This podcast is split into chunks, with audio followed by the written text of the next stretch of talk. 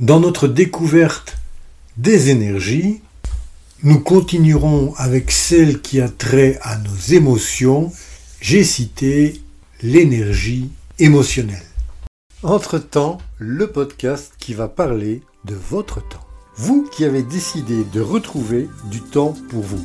Eh bien, cette conversation, elle est là pour vous aider à continuer à vous développer sans vous épuiser.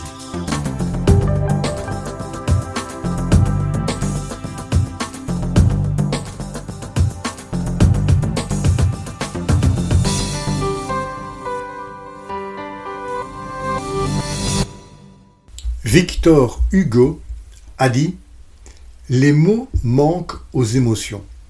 Et effectivement, l'énergie émotionnelle est quelque chose qui parfois ne s'explique pas mais se ressent.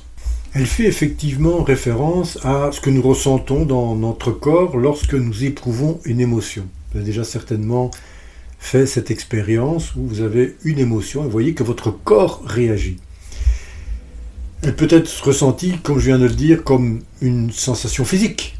Hein, et ça peut se traduire par une chaleur, une tension, un tremblement. Hein. Quand on a une émotion de peur, pour parler en public par exemple, on va voir qu'on va avoir des tremblements ou une contraction parfois même dans la gorge où on ne sait plus parler. Cette énergie, elle est à la fois hum, positive ou négative. J'aime pas trop le terme positif, négatif, mais en fait, elle peut avoir un effet sur nous qui va être bénéfique ou qui va nous freiner. Et en fait, c'est une, une force réellement très puissante qui va nous motiver et réellement nous influencer dans nos comportements et nos décisions.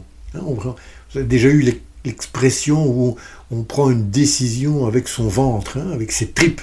Eh bien, c'est le corps qui nous aide à travers une sensation émotionnelle à pouvoir par exemple comprendre si une décision que nous allons prendre est adéquate ou pas. Et, c'est vraiment ce que j'aimerais que nous retenions de, de, cette énergie émotionnelle qui est réellement une, condition préalable à tout ce qui nous tient réellement à cœur.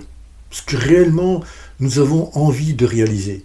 Et tout ce qui vaut pour nous la peine d'être fait, même si c'est difficile, et sans elle, on perdrait un peu notre motivation à le faire. Et donc ici, vous voyez déjà le lien avec cette performance. C'est-à-dire que si nous manquons de cette énergie émotionnelle, nous allons être moins motivés, moins enclins à vouloir réaliser nos activités, peut-être même à procrastiner, et donc par là réduire notre performance et chaque tâche que nous allons faire avec une émotion, une énergie émotionnelle basse, va directement prendre beaucoup plus de temps que si nous sommes en haute énergie émotionnelle.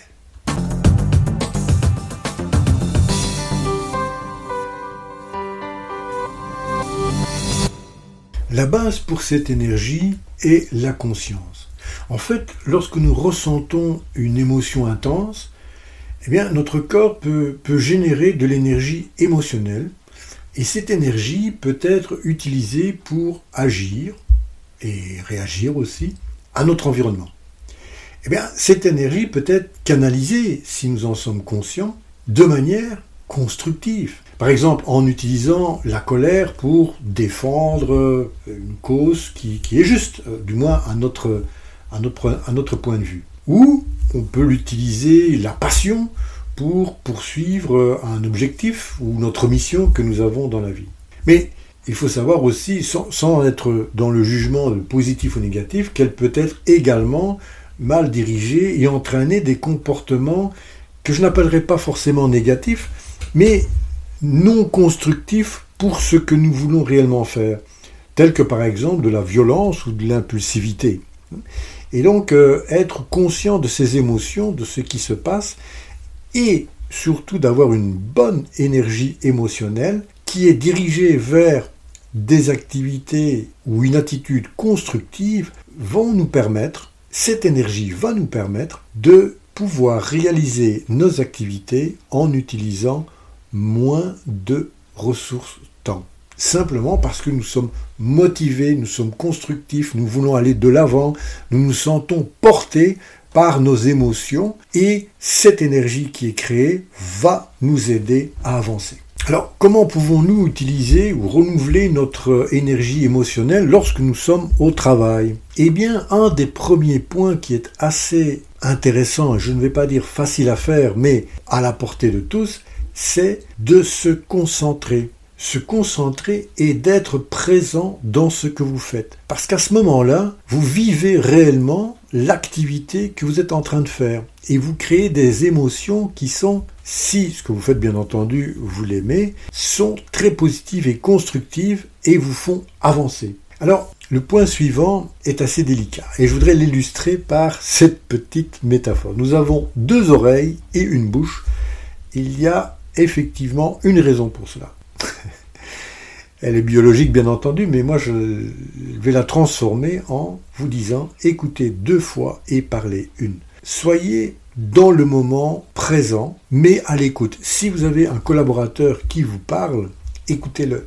N'essayez pas, pendant qu'il est en train de parler, à préparer votre réponse. Émotionnellement, vous êtes déjà en train de, de ressentir toute une série de choses, de réagir peut-être, de, de, sentir que ça peut bouillir en vous, ou d'être très heureux et de préparer à votre tour la réponse. Non, écoutez-le.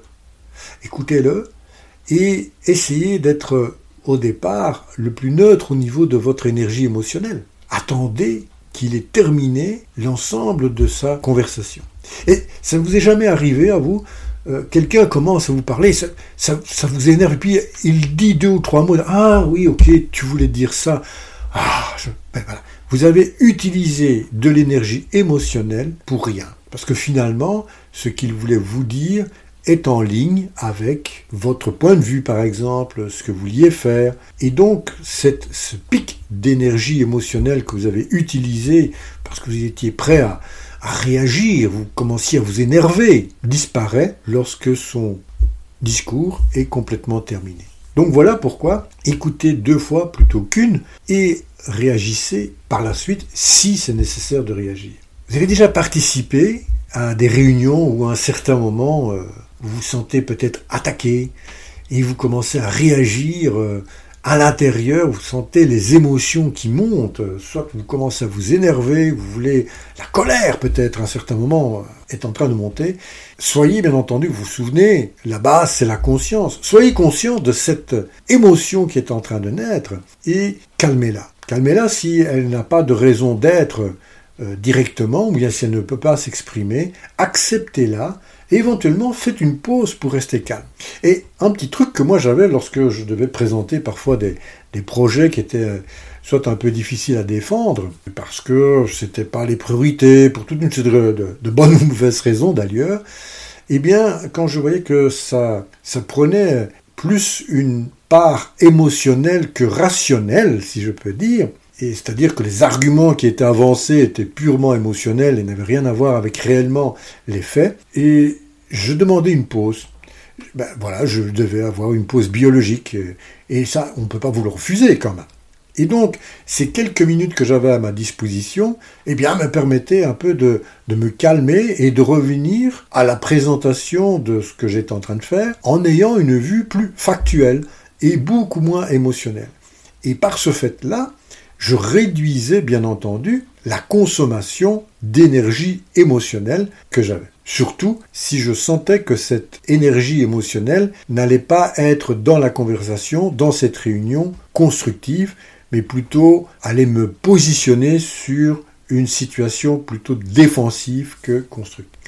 Alors, un petit dernier euh, conseil que j'ai pratiqué très souvent, c'est être conscient de notre respiration. C'est incroyable lorsque, c'est très utilisé en, méditation, mais lorsque vous êtes conscient de votre respiration, c'est-à-dire que vous inspirez, vous expirez, et vous êtes conscient de cela, eh bien, vous créez une sensation et une émotion de calme et de sérénité. Et ça permet effectivement de, premièrement, réduire votre stress et réduire la consommation d'énergie émotionnelle. Voilà, quand vous êtes en dehors du travail, bien entendu, vous pouvez faire des choses beaucoup plus développées, par exemple euh, des séances de yoga ou du tai chi également. Vous pouvez méditer, vous pouvez lire un livre ou un texte inspirant et vous pouvez bien entendu faire la pratique de la conscience du moment. Et vous vous souvenez, je vous ai dit tout à l'heure, pour l'énergie mentale, ne rien faire. Si vous asseyez confortablement et que vous regardez à l'extérieur, vous pouvez également pratiquer votre conscience du moment, c'est-à-dire être conscient de ce qui se passe à ce moment-ci sans rien faire. Et vous voyez qu'à ce moment-là, vous avez une même activité qui a effectivement un effet sur votre énergie mentale et sur votre énergie émotionnelle. Je vous remercie pour votre présence chaleureuse et votre écoute et je vous donne rendez-vous au prochain épisode et là, je vous parlerai de l'effet multiplicateur. En effet, nous avons maintenant vu les trois énergies principales, la physique, la mentale et l'émotionnelle. Et nous allons voir qu'elles sont intimement liées l'une à l'autre par un effet de multiplication. Mais ça, je vous en parlerai dans le prochain épisode. Je vous propose de continuer l'aventure sur le site internet oruposa.com. À très bientôt. Au revoir.